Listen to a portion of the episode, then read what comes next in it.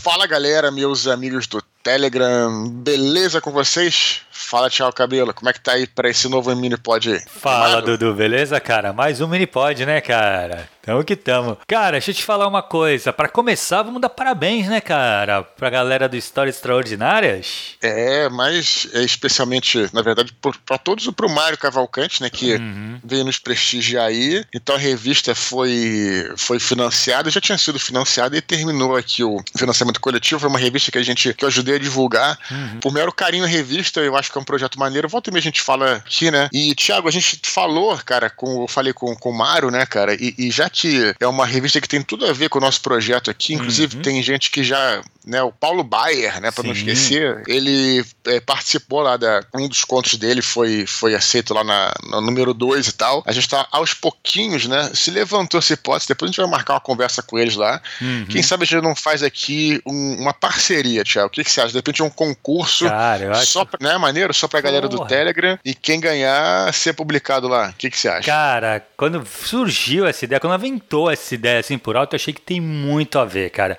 Uma, porque assim, o público que tá aqui, que escuta a gente, tu vê que tem muita gente que escreve, né, cara? Então, assim, Sim. tem tudo a ver até pelo tema da revista também. Cara, eu acho que é um casamento perfeito, Dudu. É, sabe o que, que eu acho? Mas eu, eu vou até puxar o saco dos nossos ouvintes, Thiago. Aqui tem muita gente que escreve e tem muita gente que escreve muito bem. Uhum. Muito bem. Cara, a gente fez já. É, lembra que a gente tinha feito um, um concurso de, de sinopses, né? Depois de contos, lembra no comecinho lá? Pô, tivemos umas revelações impressionantes, Impressionante. cara. Uma galera, galera que. E na época, lá do, lá do, no, do, do Desconstruindo também, a gente. É, aquele projeto do Catarse, teve um, um nível de o nível de, de, de, recompensa que a galera mandava conta, a gente analisava. Lembra que a gente ficou, assim, assustado, no bom, excelente sentido, com a qualidade do, dos textos? Eu cara? lembro, cara, eu lembro que, cara, que foi muito, muito, muito legal, né, cara? Lembra que a gente fazia um conto por dia, cara, que a gente gravava? Sim. Caralho, era muito legal, Dudu. Puta, eu, acho, não, então, eu acho que a galera aqui, realmente, tem muita gente, assim, pronto pro mercado, sabe?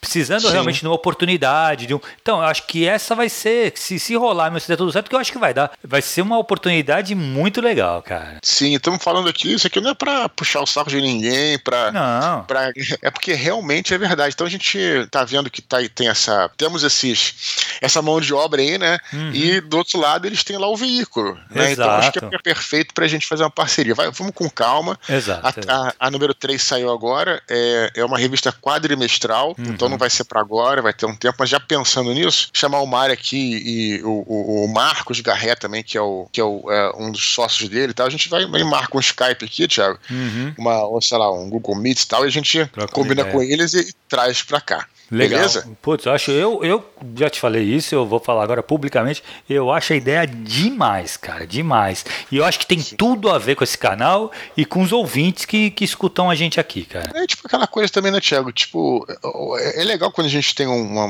uma ideia, né, que todo mundo sai ganhando. Exato. Ninguém vai perder com isso. Uhum, exatamente. Ninguém perde, todo mundo ganha. É, é realmente, é. é bem legal mesmo. Então vamos ficar ligados, beleza? Beleza, legal, legal. Fiquem espertos aí que logo mais novidades. Cara, fala também pra galera continuar divulgando o canal, né, Dudu? Isso aí. Divulgando o canal, né? A gente. É, é, volta também a gente dar esse, esse recado aqui. Sim. Ainda mais agora que. É, acaba vindo uma galera nova aí, né, no canal, então sempre vale pra galera continuar divulgando aí. A gente recomenda, assim, que duas formas de divulgação, ou você é, repassa o áudio, uhum. né, para um amigo teu ou para para um grupo de amigos, né? Que eu acho que, é, de repente, assim, em vez de só colocar, primeiramente, o link de um num, num, grupo lá, de repente você repassa o áudio. E isso é interessante, porque divulga o nosso canal também, a gente não é ciumento aqui. então, assim, divulga o canal. E nas redes sociais, né? Como você não tem como repassar, aí sim você divulga o link, né? Que é T de Tatu telegram.me barra Eduardo Spor. Eu até quero fazer um desafio aqui, Thiago, lembrar que se quem divulgar aí e, lógico, vier falar comigo, seja na DM do Instagram, coisa do tipo, ou então em qualquer outra mídia, a gente vai agradecer aqui nominalmente. Sim. Como a gente fez com todos que divulgaram, né? Eu, uhum. Outro dia, eu primeiro agradeci ao Juan, foi um dos primeiros que fez um post lá no perfil dele do Instagram, que ele tem o perfil da Estante Oak. Uhum. É, o, Gabriel Lucas, que é o administrador do grupo do Jovem Nerd no Facebook, ele sempre é, divulga lá, né, no grupo, é, ah, as nossas legal. postagens e tal. Então, assim, a gente sempre agradece nominalmente nominalmente, para que o canal continue crescendo, né? E continue atingindo mais, pessoas, mais gente aí, que eu acho que é bem maneiro. E até incentiva o nosso trabalho aqui.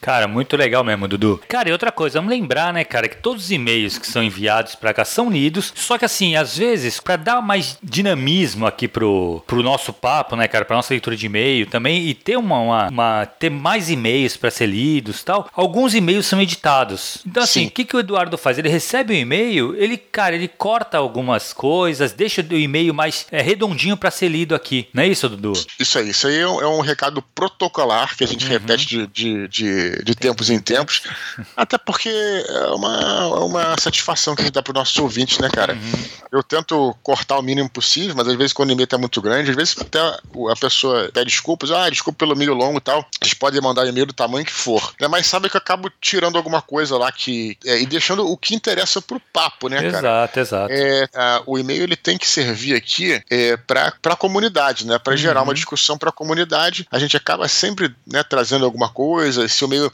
tá realmente muito longo e só tem uma coisinha interessante, a gente joga, joga pra curta. Só que uhum. o importante é sempre lembrar que a gente não faz isso para diminuir ninguém, nem é para justamente é, dar espaço para todos, não para tirar espaço de você. Exato. Mas para dar espaço para todos e trazer o que foi mais importante que você falou. Só para é, a galera, todo mundo entende disso, mas é, volta também a gente dá esse, sim, sim, esse sim, recado, claro. né? Porque é, um, é, um, é, uma, satisfação que a é, gente é, dá. A pessoa tá escutando lá fala, putz, mas ele cortou ali. É, então, para deixar claro que assim, realmente, às vezes corta que é mais para dar esse dinamismo mesmo, tá? Num, e deixar o, o, mini pode não virar uma coisa muito grande também, né? Perfeito. Hum, beleza, então, Dudu, vamos para os nossos e-mails, cara? Vamos lá, vamos nessa. Beleza, primeiro e-mail é da Ana Paula Belotti Vida. Ela fala assim, ó, boa noite, Eduardo. Estava super ansiosa para ouvir o Nerdcast sobre Love, Death and Robots e me diverti também com o áudio que você postou no Telegram. Uma coisa em particular me chamou a atenção e é por isso que estou escrevendo este e-mail. Lembro de ter achado super pertinente a sua observação a respeito dos episódios da segunda temporada terem menos corpo, entre aspas, de roteiro do que os da primeira. Na hora pensei que você iria gostar da história do gigante na praia, já que foi o episódio com mais roteiros e metáforas. Imagine então a minha surpresa ao ver que você não havia curtido tanto.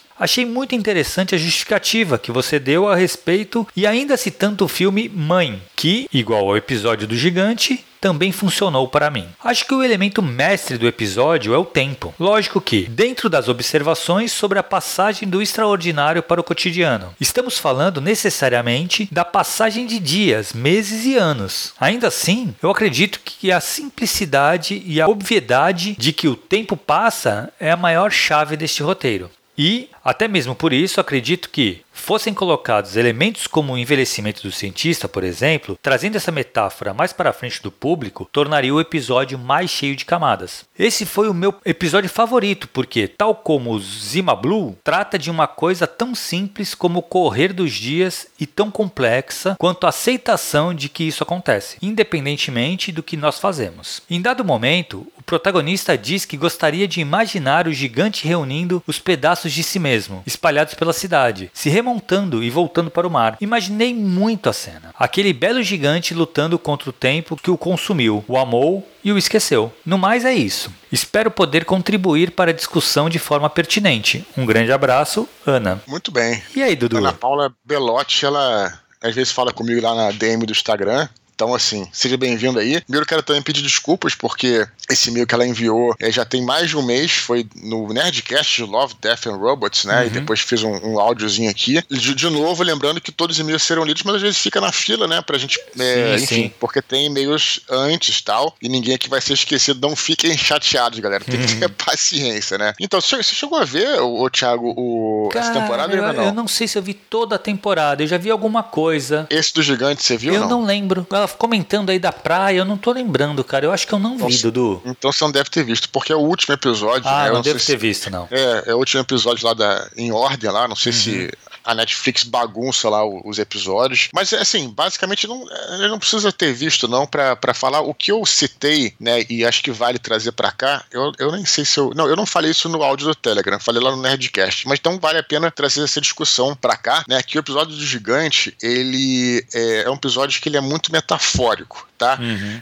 pessoalmente, pessoalmente, eu acho que as metáforas, eu já falei, eu falei isso lá, vou repetir aqui para, enfim, para ficar claro. Pessoalmente, não digo que seja errado. Para mim, as metáforas elas são melhor aproveitadas quando elas estão incluídas na segunda camada do roteiro. Quer dizer, tem a primeira camada ali, que é a camada superficial, uhum. né? Tudo está acontecendo, tal, etc. E aí tem a segunda camada do roteiro, que é uma camada metafórica. Quando você traz na minha opinião, essa camada metafórica para frente, quer dizer, você tira essa primeira camada, fica aquela coisa muito exposta, uhum. e eu acho que não funciona tanto, porque a metáfora justamente é, é a propriedade de você olhar uma coisa comum que está acontecendo ali, que pode ser associado a qualquer coisa, e você, pelo seu esforço, enxergar o que está atrás, a metáfora por trás daquilo. Uhum. Quando você traz a camada para frente, quer dizer, fica coisa muito metafórica, muito etérea, muito onírica, eu acho que, enfim, eu particularmente não gosto. Estou certo, Tiago Cabelo? Não, é uma opinião, é uma opinião. Porque já, eu já, já vou dizer o seguinte: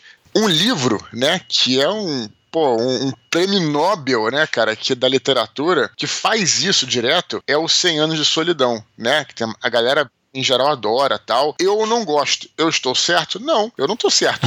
é, é, é, apenas a minha opinião, né? Não, claro. Porque o Cem Anos de Solidão é um livro que ele faz isso, né? Ele, ele, ele é muito metafórico e tal, e às vezes se perde no surrealismo, etc. Por quê? Porque ele traz a metáfora para frente. Né? Então, uhum. Então, assim, só para dizer que eu particularmente prefiro né, histórias comuns em que você consegue ver aquela primeira camada e você consegue, e aí a metáfora está na segunda. Você tem que fazer um esforço para entender o que está ali, uhum. né? Então eu pessoalmente prefiro assim. Insisto que apenas uma opinião. Então, Dudu, assim, na verdade eu não tenho uma opinião formada, cara, em relação a isso, porque eu acho que depende da obra. Tem coisa uhum. que eu gosto muito que é bem metafórico. Ela citou o Mãe aí, que eu acho que você chegou a falar. Cara, Sim. é um filme difícil, mas é um filme que eu gostei bastante. Uhum. O David Lynch, ele é muito assim. Uhum. David Lynch, se for pegar lá o Mulholland Drive, Sim. Cara, é. esses filmes, e cara, eu gosto demais do David Lynch, mas demais mesmo, uhum. assim. É o filme de filme que eu gosto de ver, assistir e tentar descobrir uhum. o que, que ele quis dizer com aquilo, sabe? Então, assim, eu acho que o desafio é que o David Lynch ele tem uma coisa em especial. Ele é um cineasta genial. Então, uhum. assim, ele faz, ele tem um cuidado primoroso com cada cena que ele filma. Então, assim, por mais que você não entenda o que está acontecendo, você gosta daquela cena, porque ela é muito bem filmada, é muito bem dirigida. Uhum. Normalmente os é. Atores são muito bons. Então, é isso que acaba construindo também esse negócio, o Mulholland Drive, por exemplo. Tu tem uhum. umas cenas muito fortes, cara, do Mulholland Drive, por mais que você não entenda bem o porquê daquilo, aquilo te encanta de uma certa forma, sabe? E eu Sim. acho que isso me, me ganha. É, você deu um exemplo que eu achei excelente do David Lynch, né? E o interessante é que ele, é, você pode até pegar a trajetória dele né, no próprio, na, no grande sucesso que foi o Twin Peaks, né? Uhum. Não sei se você chegou Sim. a assistir. O Twin Peaks, ele, ele, era, ele, assim, ele começou muito bem e terminou muito mal, né? uhum. né? Aí, segundo a opinião dos críticos, não, não é nem minha, né? Então, assim, no começo ele, ele fazia isso, quer dizer, ele trabalhava uma, um roteiro, uma história comum, que você tenta, conseguia ver as metáforas atrás e discutir uhum. sobre elas, tal. depois ele foi trazendo, assim, ao longo da, das temporadas, ele foi trazendo a metáfora para frente e a impressão que dava é que ele não sabia o que estava fazendo. Exato. É esse que é, esse que é um certo perigo de você trazer a metáfora para frente. A não ser que você tenha muita ideia do que está fazendo, né? É, você, você, você corre o risco de se perder, né? Mas enfim, é, e aí acabou que é assim, a história do, do Twin Peaks é, é, assim, eu particularmente acho é um pouco triste até porque as primeiras primeiros episódios das primeiras temporadas era assim, foi um negócio é, vale a pena até ver, né? Não sei se está algum uhum. serviço de streaming, assim, é, foi algo inovador, né? É, o Twin Peaks para quem não é, galera mais nova aí, né? Uma série é, daqueles seriados, na verdade, de, não é série de 10 episódios, era um seriado de muitos episódios Sim. do início de David Lynch, né, da televisão americana, do início dos anos 90, bem no começo dos anos 90, inclusive ele até inspirou Arquivo X, que veio depois uhum. em, em, maior ou menor grau, e aí começava é, com um, um, agente de, do FBI, né, indo para uma uhum. cidade, que é essa Twin Peaks que ficava nas montanhas e tal, e tinha acontecido um assassinato é, da Laura, Laura Palmer, né, uhum. que mobilizou a cidade inteira. Então, mas o grande lance, né, que foi colocado lá, porque era, é uma cidade pequena, então tem aquela coisa que existe em livros de suspense e mistério um pouco, que é a famosa história do crime do quarto fechado, né, em que tá uhum. tá todo mundo ali confinado ali naquela cidade. E o que tem de diferente, né, do Twin Peaks em relação aos às outras histórias de espionagem, por isso que ela ficou, na minha opinião também, né, é que geralmente você procurando o suspeito do assassinato, você é, vê que o, a pessoa faz de tudo para esconder o que ela fez, né? Então assim é, é difícil entender se, se alguém tem um motivo teria um motivo para matar é, aquela a vítima.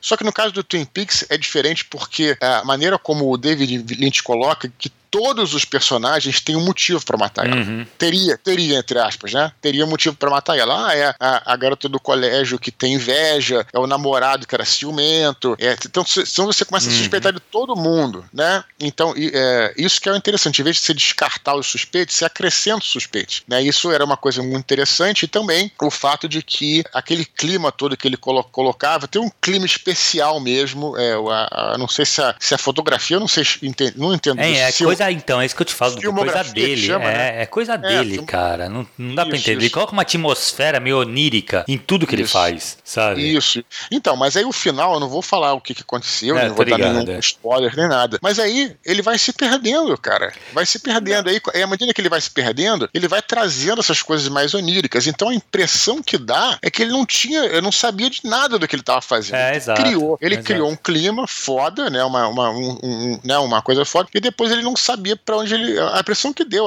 Até hoje, o nego não sabe exatamente o que aconteceu. É, então, eu acho que nem questão dele não saber para onde ele tá indo. Isso uhum. que eu acho que não sabe para onde ir é o Martin, na minha opinião. Eu acho que uhum. o David Lynch não importa. Ele não se importa, entendeu? Uhum. Isso que é o uhum. pior para mim. Ele faz uhum. o que dá na cabeça dele, cara. E assim, ele, ele tem essa coisa de assim, a, a audiência que dê sentido porque o que eu vou criar. Eu crio um negócio e a audiência dá o sentido que quiser. Sim, sim. Entendeu? É, isso também também teve isso, né? Na é, verdade, a, a, a, história do Twin Peaks é bem interessante. Foi um fenômeno da TV americana. Sim. E também tem isso, Thiago, você falou bem, também tem isso. Tem, tinha o fato de que você fazer tanto sucesso, isso é uma outra história que, enfim, nem vale a pena entrar, mas só comentando, que é bizarro também e que vale a pena. Não, na verdade, vale a pena entrar sim. Que é a história de que eles iam mudando o roteiro conforme a resposta do público, né? Então, por exemplo, se o policial fazia uma bobagem, e aí vocês é, detectavam que tinha um pico de audiência ali, eu não sei como é que na, era, na época se fazia, não, eu não tinha internet, né? Enfim, resenhas, sei lá como é que era. E aí eles entendiam, pô, gosta, é, o público gostou desse policial aqui é, tropeçando. Então coloca mais o policial tropeçando, coloca mais o policial. E aí, aí não tem roteiro que resista, né? Isso não também é, fica, fica também, fica também como uma, uma, uma dica aqui para todos nós que escrevemos, né? Hum. Claro, a gente vai escrever, mas até onde também você tem que é, você tem que escutar o público, lógico, né? Tem que escutar, mas até onde você vai distorcer a tua história para se encaixar Exatamente. No, no, no que o público é, deseja, né? Porque tem aquela história, né? Assim, é, é até uma, uma, frase interessante, acho que era o, Ford lá que fazia os carros, eu não lembro, Henry Ford, não sei. Ele falava: se perguntasse para o cliente o que, que, ele esperava de um carro, o cliente ia dizer que esperava um cavalo mais possante. Quer dizer, uhum. o, o, o, leitor ele sabe o que, que ele quer, ele quer sentir emoção, quer sentir, se sentir e tal, mas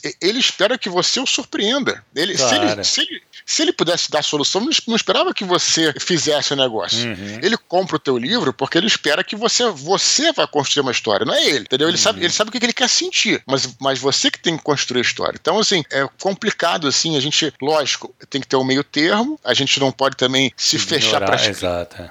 Não é isso, tem que escutar as críticas e tal, mas também tem que, né, então tem que seguir o caminho. Claro. Então, assim, só, só para finalizar, eu diria o seguinte, que maneiríssimo, assim, né, no campo da literatura, Thiago, tem uma, uma galera que escreve muito é, a, a, um estilo mais surrealista, etéreo, cara, pode ser maneiríssimo, não estou indo por esse lado. Mas tomem cuidado, vamos dizer assim, na hora de você escrever o seu roteiro, é, e, e não trazer essas metáforas muito para frente, talvez, no começo, quem sabe, estou falando aqui, né? Uhum. Sei lá, é, pra, porque pode acontecer isso, quer dizer, pode acontecer de você se perder, o público não entender o que você quer fazer, onde é que você quer chegar, uhum. enfim. É, fiquem atentos a isso. Não estou dizendo Exato. nem sim, nem que não. Fiquem atentos a essa questão aí, né? Que pode ser. Enfim, aí, é, de novo, aí ela gostou desse, desse é, episódio da, gigante, né? Fala aí, Thiago. Eu não, cara, eu não vi o episódio, Dudu, mas eu, eu acho que assim, essa, essa parte, principalmente de se fazer entender ou não, eu acho que tem muito públicos e públicos, entendeu? Tem o público que não se importa com esse tipo de coisa. Só que é um público menor. Então, assim, saiba que vocês quiser escrever uma parada nesse estilo, tu vai agradar menos gente. Não, é. também você tem que ser o seguinte: você vai escrever uma coisa que você tá cagando pro teu roteiro. Então você tem que se segurar em outras coisas. Em outra coisa, exato, exato. Na tu prosa, tem que entregar exemplo, uma prosa muito é, boa. É isso aí. É exatamente. Isso aí, o clima que você vai fazer, uhum. dentro da escolha criativa, entendeu? Mas é, é, fique atento a essa questão. É, eu acho que tem e, que ficar. Tem que comunicar, né, cara? O texto tem que Sim. comunicar. Então, é importante Sim, você se fazer entender comentando sobre o episódio em si, né? Achei interessante essa coisa que ela colocou. Não vou entrar em detalhes do episódio que alguns não viram, mas a coisa que um gigante que eles encontram na praia, pessoas, é um corpo de um cadáver de um gigante, né? Um, um homem gigante mesmo. E aí vão, as pessoas vão é, pegando um pedaço do gigante, aí vão. E uma coisa, e, e isso que eu acho que eu entendi, assim, da grande metáfora da, do episódio foi o que era extraordinário acabou se tornando é, mundano. Quer dizer, depois de um tempo eles pegam tudo do gigante, cada um leva um pedaço, o gigante desaparece aparece, uhum. daqui a pouco ninguém mais lembra exatamente que ele existiu, ou que foi uma. Foi uma, uma fica, é, é, parece pedaço gigante pela cidade e se transforma em peças do cotidiano. Foi o que ela colocou uhum. aí. Essa mensagem é interessante, né? É interessante, né? Você Sim, pensar claro. como é que. É, tem também outra frase, né? Que também vale a pena a gente pensar, que é o, o as virtudes do passado são os vícios de hoje. Quer dizer, uhum. você produz alguma coisa que é muito virtuosa, muito interessante, muito inovadora aquilo fica tão marcado que depois começa a copiar, copiar, copiar, copiar e o troço acaba se tornando um vício, né? Exato. Se tornando algo que, na verdade, você até. É, é engraçado que. É, acho que eu cheguei até a falar isso no, no, no Desconstruindo de Poderoso Chefão. Olha que loucura, Thiago. Primeira vez que eu vi o Poderoso Chefão, já vi mais velho. Mais velho com 18 anos, né? Assim. Hum. E aí, é, achei a atuação do, do Marlon Brando ruim, porque eu achei que era meio canastrona, ele tava é, fazendo assim uhum. um, um pastiche, né? Mas mas é porque eu já tinha visto tantos filmes e. Imitando e, ele. Sketch de Saturday Night Live imitando uhum. ele, que quando eu fui pro original, que na realidade é genial, né? Uhum. Eu falei, pô, mas é, claro, foi depois eu fui, obviamente, pesquisar e tudo, aí eu, eu entendi. Mas é, é, é, curioso, né? Como é que as coisas que a gente, às vezes a gente vê hoje que é muito clichê, muito batida, de repente lá naquela época, né? É, foi inovador. Nasceu ali, né? Exato, é isso. O clichê, isso. ele que criou o clichê, isso que é demais mesmo, né? Sim, você vê, por exemplo, a própria atuação de séries e filmes, se você olhar as séries, até mesmo filmes, talvez dos anos 60, você vai falar, pô, os caras são meio canastrões e tal, mas é. que na época era outra coisa, diferente, Exato, vinha do teatro, uhum. né? Era uma coisa um pouco diferente, né? Enfim, e aí por aí vai. É mas valeu a reflexão aí. Foi uma legal, legal, bem legal o e-mail dela. Ana Paula aí. Beleza, Dudu. Beleza, Vamos pro próximo então, cara?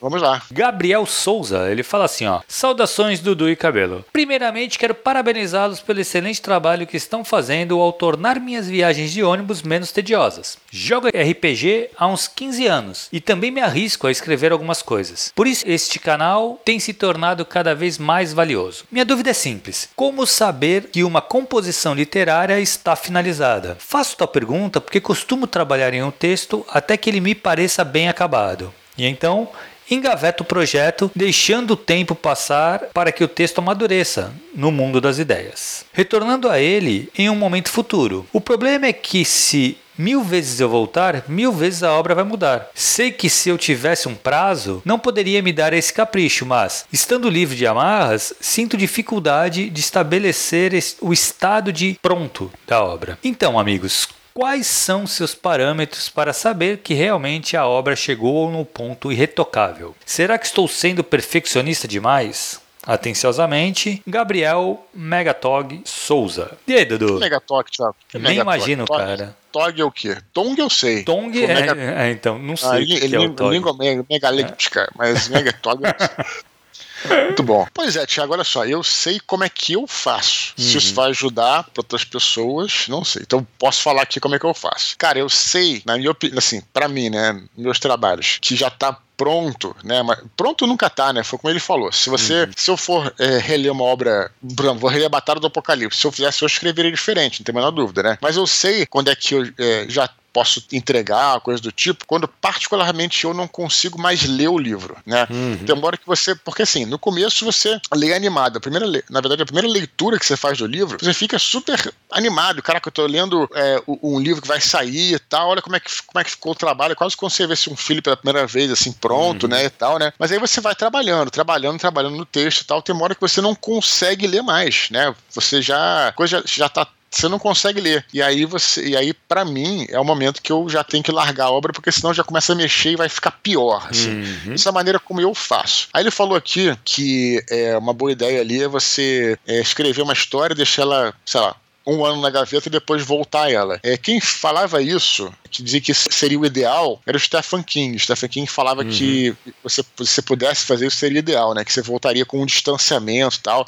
Olha, é uma ideia por outro lado, cara, é, a gente também tem que entender, e faz parte, é que é, não tem como a gente, a gente se é, desvencilhar a obra tanto do autor, entendeu? Uhum. Então o que acontece, cara, é que aquilo também reflete o seu momento de vida. Eu já falei isso algumas, algumas é, oportunidades, de que se eu escrevesse a Batalha do Apocalipse hoje, para dar um exemplo, que foi o primeiro livro publicado, é, eu escreveria de outra forma, né? Uhum. Porque era como eu vi o mundo aos 25 anos de idade. É isso que eu ia falar, é outro Eduardo hoje, né? Isso isso, e tá tudo bem também. Exato, né? é isso parte. aí. Né? É, é, é, quase como um diário, né, da, daquele, uhum. da, da, do, dentro, olhando por esse lado, né? Então, faz parte, assim, né, faz parte. Mas claro que você tem que olhar, tem que tentar mexer e tal, mas eu acho que você a melhor é, cenário, respeitosamente discordando do mestre King aí, é você escrever o livro todo, né? Claro, deixa na, na, na gaveta uma semana, para tudo bem. E aí volta para escrever, e aí quando você, você termina, nesse momento aí que você já não consegue mais olhar para o texto, né? Eu acho que uhum. pode ser uma ideia, né? Pode ser uma ideia. É, cara, eu acho que é mais ou menos isso mesmo, Dudu. Eu, claro, assim, o que eu acho que não dá pro autor ficar mexendo sempre no mesmo texto. Eu acho que tu tem que deixar a coisa fluir, sabe? Uhum. Então, assim, bola bola pra frente, cara. Trabalha em outra coisa, sabe? Porque se você for ficar voltando ao livro, voltando ao livro, voltando ao livro, tu vai querer mexer. E aí vai acontecer é. o que exatamente o que tu falou. Tu vai começar a estragar o que provavelmente já tava bom. Sim. Então, assim, não é que você não tem que mexer na obra, tá?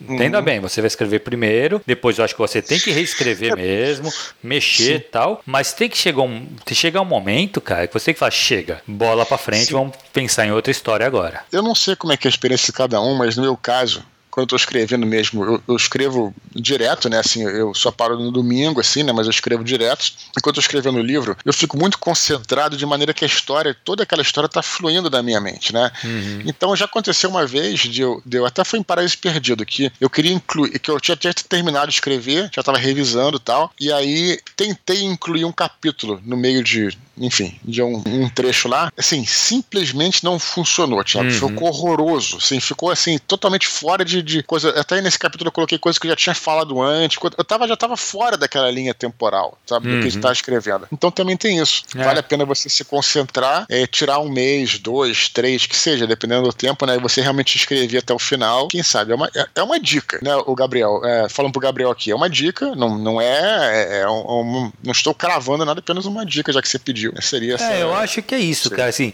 eu, uma coisa que eu ia falar, realmente, momento certo de que a obra está pronta quem vai ter uhum. isso aí é ele mesmo, é só quem está escrevendo, é só o, quem. É. E assim, uma coisa que eu posso te falar: dificilmente você vai chegar a isso só por você, porque a é. tendência é que você queira mexer cada vez mais. Quem ele, uhum. ele pergunta aqui de final: será que eu estou sendo perfeccionista demais? Todo mundo é, cara. Uhum. Entendeu? Todo mundo quer fazer o melhor, todo mundo quer. Então tu vai ser, vai estar tá sempre mexendo, mexendo, mexendo. Cara, o ideal é se coloca um prazo. Por mais que você não tenha uma editora, alguém te cobrando um prazo, se coloca um uhum. prazo, pode ser um prazo longo, daqui a um ano eu preciso acabar esse livro, beleza. Uhum. Eu acabei de escrever ele agora, tá?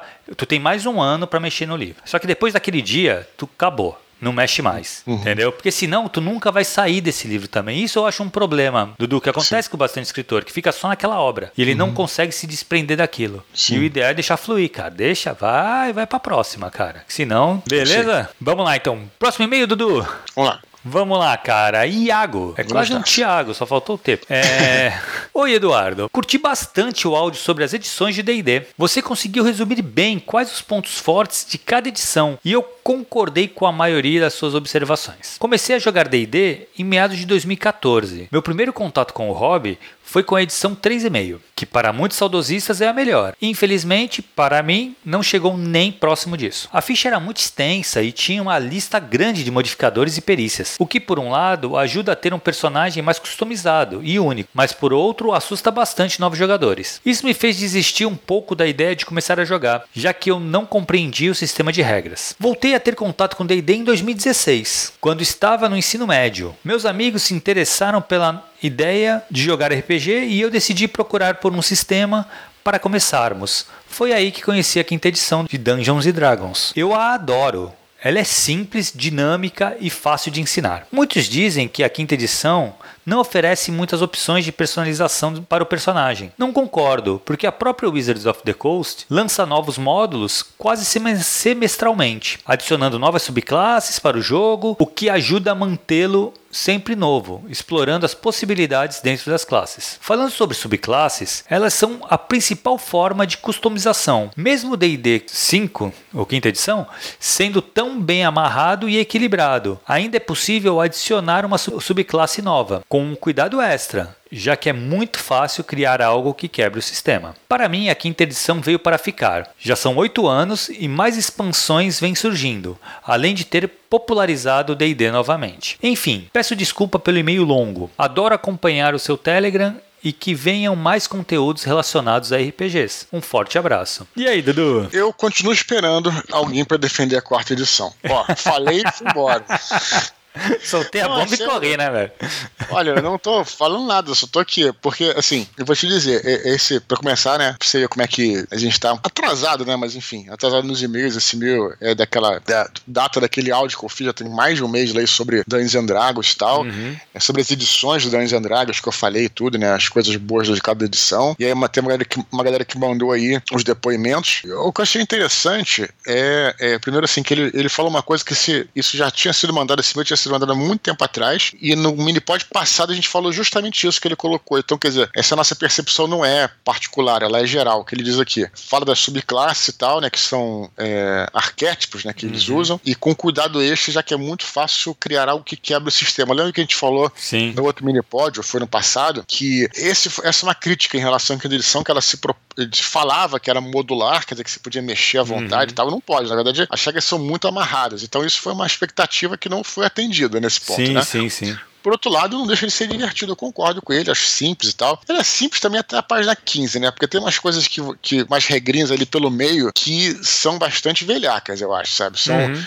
São regrinhas ali que, que enganam muito, sabe? Se você não souber usar bem e tal, etc. Mas, é, e essa coisa da, da quarta edição, eu falei, não é. Sempre quando eu falo de quarta edição, o pessoal acha que eu tô sacaneando a quarta edição, que eu diminuindo. É porque realmente eu, eu gostaria que alguém escrevesse para falar um pouco sobre as coisas boas da quarta edição, porque eu não joguei a quarta edição. Então, é, joguei poucas vezes, enfim, é, duas, três vezes e tal. Então é isso, mas eu queria ouvir. Mas interessante é o depoimento dele aí, que é bom que ele voltou aí pro. E realmente o day dele é, apostou, né, né nessas. Não é bem streaming, né? Porque na realidade, quando começou antes da pandemia, era um jogo filmado ao vivo, né? O, Critical Role, né? Critical Role, sim, sim. Que era tal. Que eu acho, assim, para falar a verdade, eu acho meio gourmetizado assim a parada. Total. Mas, mas assim, mas, mas é legal pra galera, pra, pra, pra, pra quem não conhece nada, né? Eu acho. Não, eu, eu acho, que ele é responsável por trazer muita gente pro hobby do. do é, não tô, assim, não é. tô criticando, não, tá? Observação. É, é, não, eu, na verdade, assim, eu não tenho muita paciência para ver uhum. o, a campanha inteira tal. Eu vejo um jogo ou outro tal, até pelo trampo, né? Porque. Mas assim, não é uma coisa que eu acompanhe. Mas, cara, tem uma galera forte que acompanha Dudu, esses caras. Sim, legal. Eu acho, é. eu particularmente, tá? Eu gosto muito do AD&D, uhum. tá? Eu acho Sim. que, assim, as são muito, eram muito legais. Eu não sei se também tem aquela coisa saudosista. É a segunda edição. É, exato.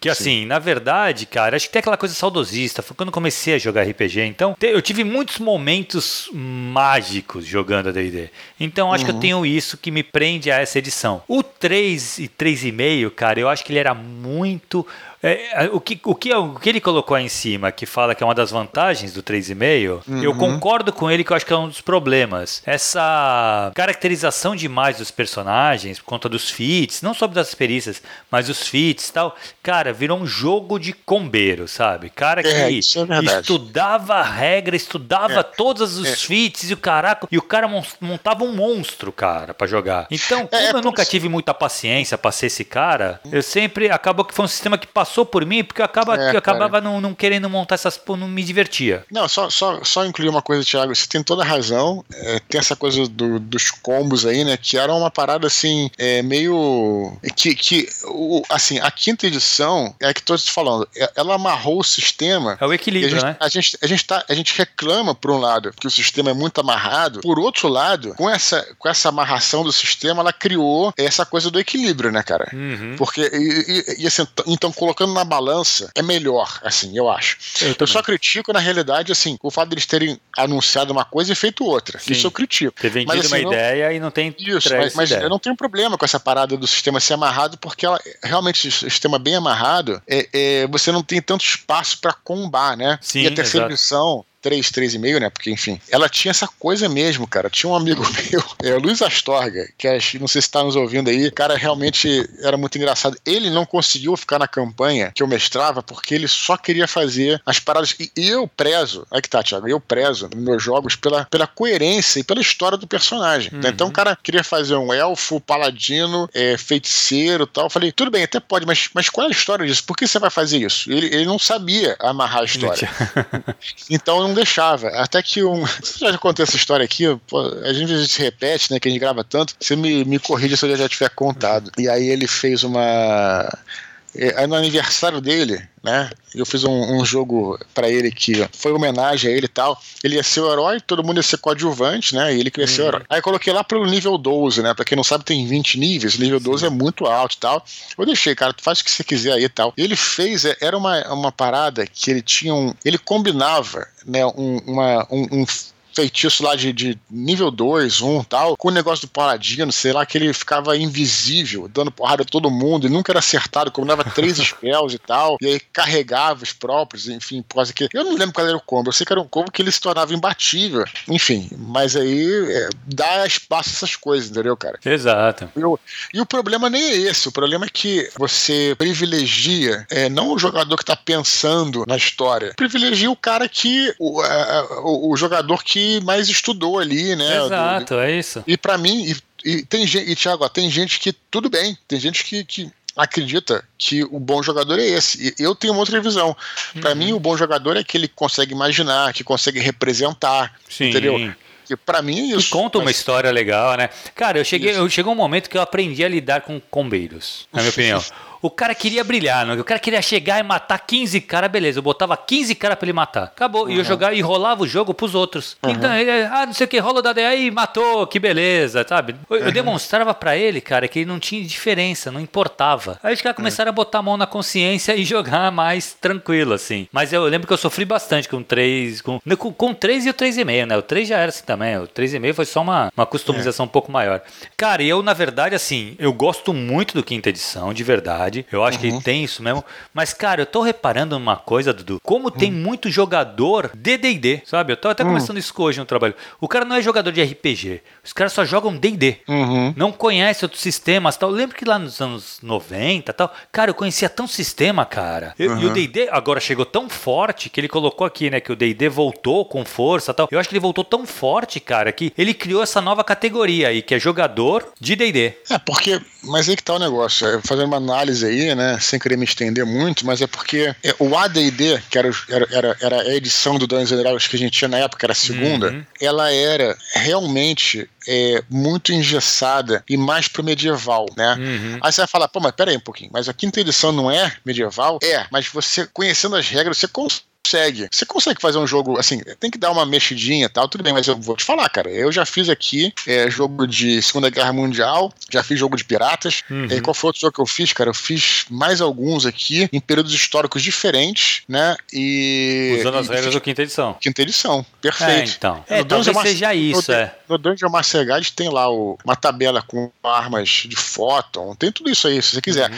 Entendeu? Mas é aquela coisa, é, é, é enfim, aí a pessoa não, não é assim, o ideal, né? Não é o ideal, mas você consegue, já que eu, o cara às vezes é preguiçoso de aprender sistema, como é o meu caso, acaba, ah, cara, vamos fazer aqui mesmo, que, enfim, é, acaba sendo isso, né? Realmente, para aprender um sistema, que aliás, eu, eu recomendo, acho legal quem tem essa. Eu, particularmente, gosto muito de jogar outros sistemas, sabe? Eu gosto uhum. de jogar, mas eu não tenho tanto tempo mais hoje em dia de parar e aprender um sistema novo, né? Ah, mas sim, é. tem isso. Mas é, eu adoro quando eu vou jogar um Cthulhu, sabe? Com, Pô, o of Cthulhu é mal, entendeu? É isso sim, que eu falo, sim. cara. Eu acho que, porra, o Call of Cthulhu é, tem, tem um sistema redondinho para você jogar naquele universo, entendeu? Tem, Com aquela proposta, sabe?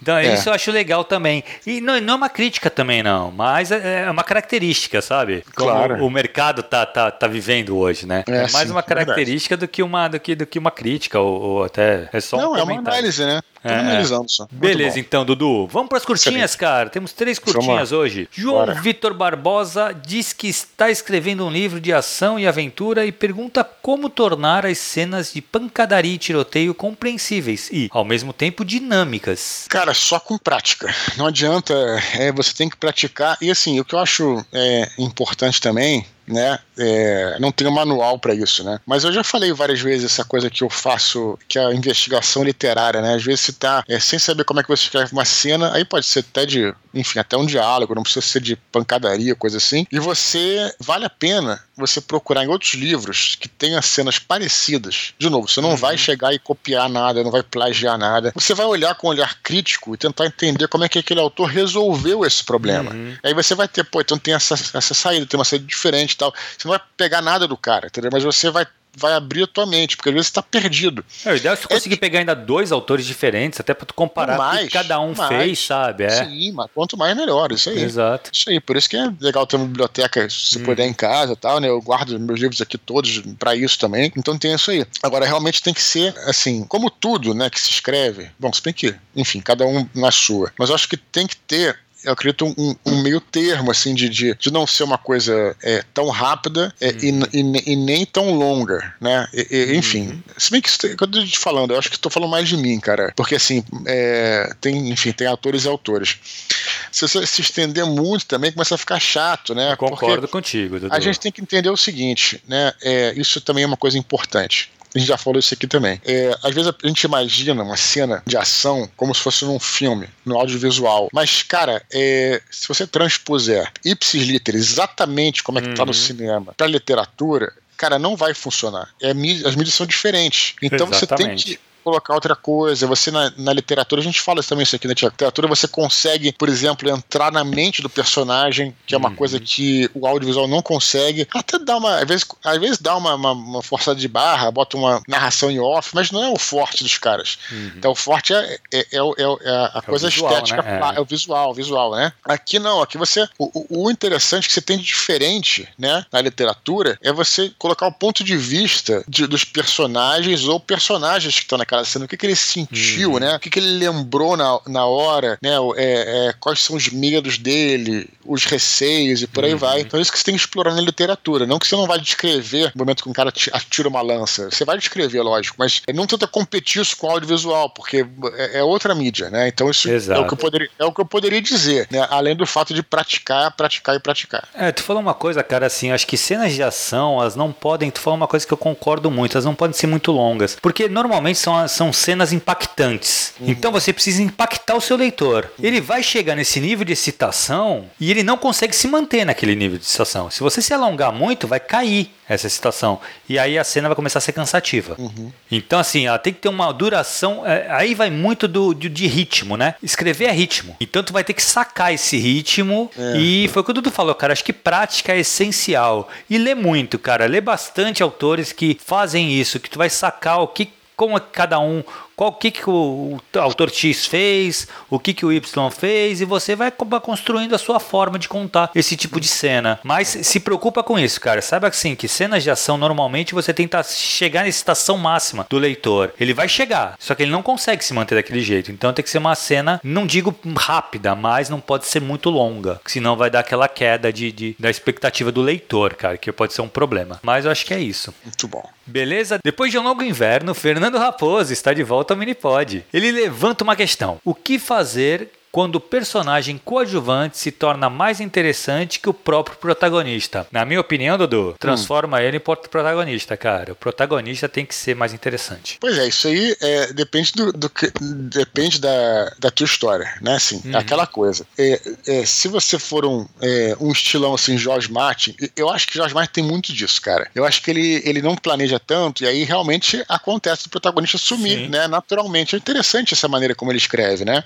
Uhum. Achei, acho bem bacana. Por outro lado, eu acho que quando você faz um roteiro, planeja um roteiro e você pensa no protagonista, é, é difícil dele sair um pouco da, do foco, porque é, é como se o protagonista fosse seu. Não é o seu alter ego, não é igual a você, mas é, o, é, é por meio do protagonista, na verdade, é essa definição do protagonista, quer dizer, é, é visão, né? É o personagem uhum. que tem a visão. E aí, se você trabalhar bem o protagonista e, e souber, como a gente fala, é, colocar também é, as falhas dele, não só, é, enfim, a, suas qualidades, ele acaba, porque ele tem uma vantagem muito grande. O protagonista é o único que você consegue ver dentro, né? Uhum. Isso em tese. Claro que você pode colocar outros protagonistas, colocar outros personagens que você também explora o psicológico, você pode fazer isso. Mas, em geral, a, a definição que eu digo, né? A definição de protagonista é essa. Sim. Quer dizer, aquele que te leva história afora, né? Exato. Fala. Uma coisa que tem, né, do, do protagonista é exatamente isso, cara. Se confunde muito. A história existe por conta do protagonista ou o protagonista existe por conta da história? Uhum. E é isso que você tem que se perguntar sempre, assim. Na verdade, aquela história que você está contando, ela só é dessa forma por causa do protagonista. Porque quem toma as atitudes para a história caminhar, ela avançar, é o protagonista. Então, o protagonista ele sempre te joga para frente, ele sempre leva a história para frente. Se tem algum outro personagem que não é o protagonista que tá fazendo isso, o teu protagonista passou a ser reativo. Aí você tem o momento de você parar e analisar o que que tá acontecendo aí que tem um problema nessa tua história. É um problema no protagonista, né? Eu, eu acho assim, eu, eu, acho que assim, cara, isso eu dava um, enfim, um áudio, um, uhum. coisa só sobre isso, né? Até posso Exato. fazer até um áudio só sobre essa história, até um podcast ou, ou uma das suas aulas, gente. Na verdade, é a próxima isso, né? aula, velho. Bom. mas assim, cara, pois é, mas assim, eu acho que o pior erro que pode acontecer, né, quando você escreve sobre um personagem principal, é, é, de novo, vou insistir nessa coisa que eu coloquei. É você. É, depende se você usa amanhã na aula, você vai, uhum. vai ajudar. O maior, o maior erro é ele ser é, invencível né? Sim. Porque é sedutora essa história, né? Quando você está colocando. Então, eu já falei sobre isso, né? Quando você, muitas vezes, quando você escreve, às vezes você, você fica seduzido em fazer uma catarse. Uhum. E é como se você pudesse. Como se você, autor, pudesse entrar numa história, pegar uma espada, digamos, né? Sei lá, um romance histórico, sei lá. Pegar uma espada e matar vários bárbaros. Então, às vezes, você usa aquilo como uma catarse, e o cara sai detonando, e o cara é o chamado pica das galáxias, uhum. tal, etc. Não tem coisa pior pra galera pegar é, asco do seu protagonista do que isso. Quer dizer, e, e, o cara não passar por nenhuma dificuldade, o cara ser o fodão, o cara ser o, o arrogante, o cara não ter nenhum medo. Todos nós temos, cara. Se for colocar lá o, o grande imperador tal, em qualquer situação, ele tinha os seus receios, né? E aí você tem que explorar isso quando você está escrevendo sobre o cara, né? Tem que entrar dentro dele, né? O psicológico dele explorar. Cara, eu vou te falar, eu já larguei alguns livros né? Porque o autor não soube trabalhar o protagonista. Quer dizer, o cara é babaca, o cara só é o uhum. fodão, o cara só sabe. Tipo assim, parece que o autor tá fazendo uma masturbação mental. Ele não tá escrevendo pro outro, ele tá se masturbando mentalmente uhum. e usando o protagonista para isso. Que merda, né? Sei lá. Lógico. É a minha opinião, pelo menos. Não sei se eu fui muito forte, né? Não, não, mas, mas eu, eu, eu concordo muito com isso, Dudu. Assim, acho que, uma, a história tem que ser contada. O protagonista. Cara, isso aí é muito. Né? Foi o que tu falou, darei um podcast só pra gente falar de escrita criativa aqui, né? Mas assim, o protagonista precisa passar por dificuldades. E se ele for um cara que sempre vai se dar bem, não tendo dificuldades, você não tem desafios para esse protagonista. A tua história Sim. fica fraca. É exatamente é. isso, ela fica fraca, entendeu? Então você tem que colocar. Se ele for. É, é, tudo é. Tem toda a curva, né, cara? Que ela tem que acontecer. Se você fizer o cara ganhar sempre, não, tem, não existe curva. E aí torna, torna a história desinteressante. Sim. Mas é, beleza. Já, já, falou sobre isso. Depois a gente hum. fala mais. Muito bom. Exato, exato. É muito, sempre muito legal falar disso, né, cara? É, Rafael Botter, cara, nossa última curta é ouvinte do podcast Ghostwriter. É, diz que adorou o nosso voice chat. Ele pede para que façamos mais e acrescenta que já está preparando uma lista de indicações literárias para caso seja chamado ao palco. Lembrando que Muito é uma indicação bom. só, hein, Rafael? Exatamente.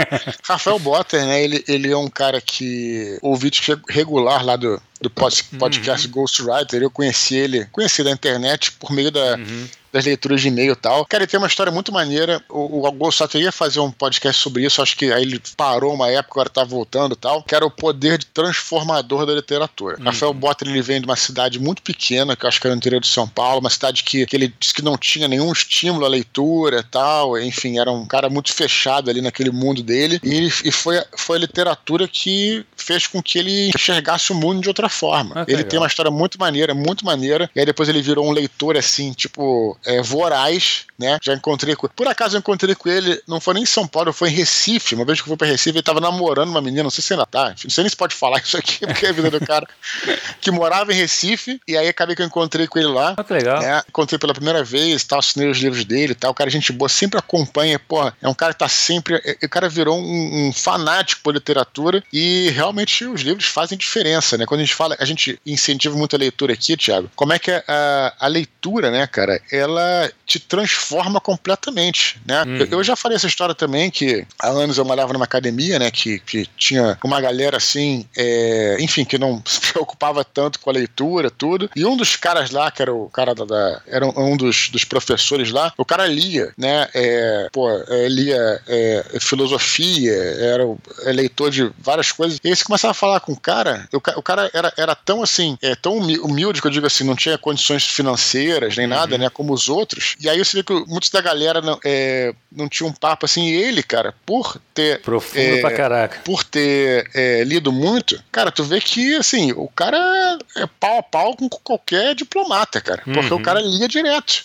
Entendeu, sim, cara? Sim, sim. Embora o cara não tivesse condições financeiras, o cara ele tinha é, é, condições, enfim, é, o conhecimento dele, o papo dele e tal. Isso, uhum. galera, tá nos escutando, galera, aqui eu sei que todos são, né? Mas é, são apaixonados pela literatura, mas isso faz diferença para tu conseguir emprego, cara, uhum. para você crescer na vida, entendeu? Para você ver o mundo de outra forma, é como, a, como agente consciente do mundo, você se questionar, né, cara? Uhum. Não ser manipulado. Ter pensamento crítico, é isso. Pensamento crítico, entendeu? Então, assim, é por isso que a gente insiste tanto na literatura. Não é só um hobby de você ir lá e ler. É porque uhum. você vai abrir os horizontes de forma inacreditável. Exatamente, né? exatamente. Vocês não sabem que vocês estão perdendo. Digo assim, não, não é. Eu digo, é, galera aqui, eu sei. É, a galera é aqui já é da leitura, é, exato. Mas vocês não sabem, né? Assim, eu digo, eu digo uhum. porque tem gente, Thiago, que realmente não tem condição de ler, é, pelo simples fato de que não, não, não teve um estudo para, às vezes, né, ler e tal. Mas tem gente que tem, tem um estudo e às vezes fica com preguiça de ler. Não fiquem, não fiquem, uhum. leiam. Vocês vão. A cabeça de vocês vai, vai se abrir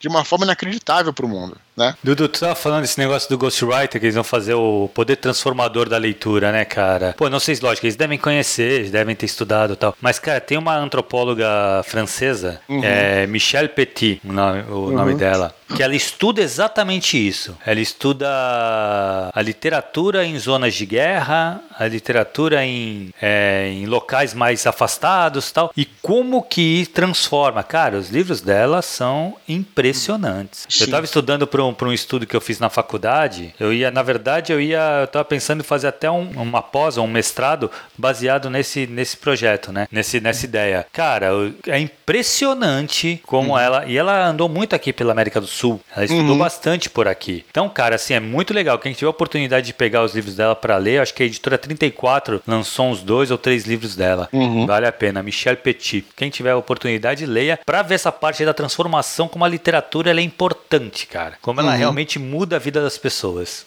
Sem dúvida, Thiago. Muito bom. Beleza, Dudu? Excelente papo, hein, cara? Cara, muito, muito legal, cara, muito legal. Essa é outra coisa que a gente podia ficar aqui a noite toda falando, cara. É tranquilamente. Verdade, cara. Não vou fazer isso não, porque sacanagem contigo na edição aí, pô. Mas beleza, Dudu. Então foi isso, cara. Pra acabar, pra encerrar, vamos lembrar o pessoal para continuar escrevendo, cara. eduardoespor.gmail.com Lembrando que, cara, todos os e-mails são lidos. Pode demorar um pouquinho aí, tem uma fila tal, mas assim, todos os e-mails são lidos. O Minipod só existe por conta dos e-mails. E assim, a pauta dele também são os e-mails. A gente, a gente conversa aqui sobre o que vocês mandam. Então, por favor, continuem. Só fazer uma minha culpa aqui, né, galera? É, me desculpar porque não tenho publicado essa semana, peguei poucos áudios aí, é, mas é, continuo escrevendo. Aqui, o Minipod, mesmo que se não, não tenha áudio nenhum outro dia da semana, acho que o Minipod já dá, né, um, uma, um papo legal, né, já dá, uhum. já rende pra vocês. E o Minipod não falha, né, Dudu? Não, esse não falha, esse fica tranquilos. Beleza, galera? Beleza, Falou, Thiago. Falou, meu querido. Um abraço para todos aí, galera. Tchau, tchau. Até a próxima.